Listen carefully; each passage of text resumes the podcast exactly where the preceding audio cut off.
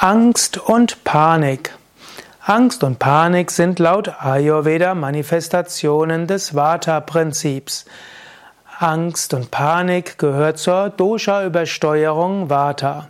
Vata-Element ist luftig, leicht, kreativ, offen und so weiter. Vata ist aber auch, hat wenig Bodenhaftung. Wird Vata übersteigert, dann wird, wird es zu Nervosität, Gestresstheit, Schlafstörungen, unruhiger Atem und auch leichte Verspannungen. Daraus kann dann aus kleinen Ängsten kann eine große Angst werden und die Angst kann in Panik geraten. Wenn du zu Angst und Panik neigst, dann wäre es gut, dass du Vata-reduzierende Maßnahmen einleitest, wozu Massagen gehören können, eine spezielle Form der Ernährung, wozu gehören kann, dass du jeden Tag Tiefenentspannung übst, Meditation übst, ruhige, gleichmäßige Asanas und einen geregelten Tagesablauf.